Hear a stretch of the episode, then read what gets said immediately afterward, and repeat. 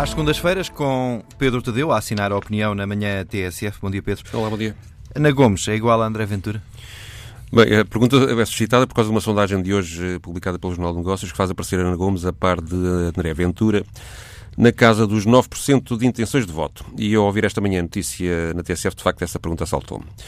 Mas eh, vamos começar por recordar quem é Ana Gomes. Ana Gomes é, interessou-se por política muito cedo, foi militante do MRPP quando era estudante na Faculdade de Direito, em 1972 mas a sua chegada ao círculo do poder deu-se na democracia, com a entrada no gabinete do Presidente da República, Ramalhianes, onde foi assessora de 1982 a 86, já depois de ter ingressado na carreira diplomática. E a maior parte das pessoas da minha geração uh, conheceu Ana Gomes como uma figura da diplomacia portuguesa nos anos 90 que mais pressão fez sobre a Indonésia para que Timor-Leste, ocupada então pelas tropas do regime ditatorial da Suarte, aceitasse a independência dos timorenses. Quando esteve na secção de interesses portugueses, que funcionava na Embaixada da Holanda na Indonésia, Portugal não tinha embaixada ali por causa precisamente da questão de Timor-Leste, começou a comprar passaportes indonésios com origem na Ilha das Flores. E quando os timorenses queriam sair do território, ela vendia-os. E Ana Gomes conta este episódio desta forma ao Jornal Público. A procura foi tanta que inflacionámos os preços dos passaportes, passaram de 800 mil rupias para 3 milhões e a população da Ilha das Flores aumentou exponencialmente. Ela revelou isto eh, com, diz o jornalista que a entrevistou, um sorriso de malícia. E isso, na tua opinião, dá-nos eh, mais do que um traço de caráter? Sim, é, é, um, é um registro da carreira de Ana Gomes que demonstra que, apesar de ter feito toda a vida profissional nas instituições mais solenes, na Presidência da República, na diplomacia do Ministério dos Negócios Estrangeiros, na União Europeia, nunca se coibiu de contornar as regras e, mais do que isso, de parecer adorar contornar as regras para alcançar os seus objetivos políticos. Fazer contrabando de passaportes indonésios, como ela contou, é provavelmente apenas um exemplo. É por, na sua natureza, parecer que as regras pouco valem que ela hoje defende Rui Pinto, tentando que a justiça portuguesa ignore as supostas tentativas de extorsão de dinheiro a pessoas e instituições a quem o Acar terá roubado dados, comprometedores, eh, por, entretanto, esses dados terem posto a nu alegados casos de corrupção no futebol, nos negócios e na política, onde as suspeitas eh, sobre a empresária Isabel dos Santos surgem em primeiro plano. Ana Gomes entrou no PS em 2002 e especializou-se com o tempo na denúncia da corrupção em Portugal, o que no partido que lidou com as acusações de corrupção ao líder José Sócrates deve ter-lhe dado uma quantidade enorme de inimigos.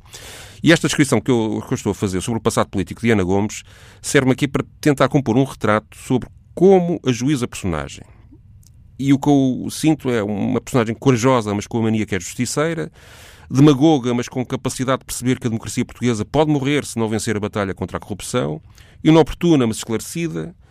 Enfim, uma figura que vive das instituições, mas que passa a vida a acusar as instituições. Quando olho para Ana Gomes, em suma, parece-me que vejo assim uma versão adulta da personagem do cartunista Quino, a criança Mafalda, a contestatária.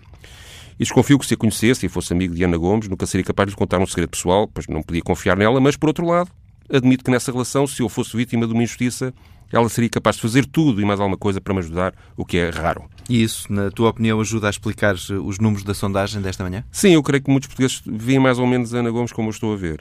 Os quase 8% de intenções de voto que Ana Gomes obtém na sondagem que hoje é publicada sobre possíveis candidatos à presidência da República uh, indiciam isso.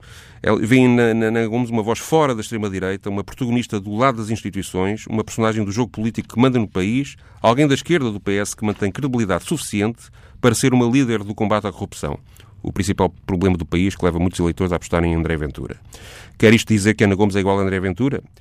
Na demagogia e no perigo de acabar por ter um comportamento justiceiro que leva à condenação pública de inocentes, talvez. Mas Ana Gomes dá garantias de respeito por valores básicos da democracia que André Ventura não dá. Dou aqui um exemplo. Com Ana Gomes é muito difícil apanhá-la numa posição classificável de racista, ao contrário do que já aconteceu com André Ventura. Além disso, Ana Gomes não se importa de incluir o Benfica no seu rol habitual de acusações de suspeitas não provadas de corrupção, assunto que o benfiquista e comentador de futebol André Ventura evita a todo custo, o que coloca numa posição dúbia.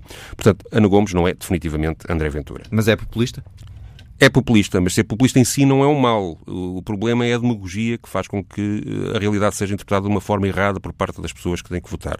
No campeonato do populismo anti-corrupção, como parece ser a aposta de uma parte dos militantes do Partido Socialista que pretendem, com o lançamento da ideia de Ana Gomes, embaraçar a escolha do candidato presidencial uh, do seu líder, António Costa, o nome da mulher que quer libertar o Ácar Rui Pinto é, desse ponto de vista, ótima e pode ajudar a esvaziar o crescimento de André Ventura.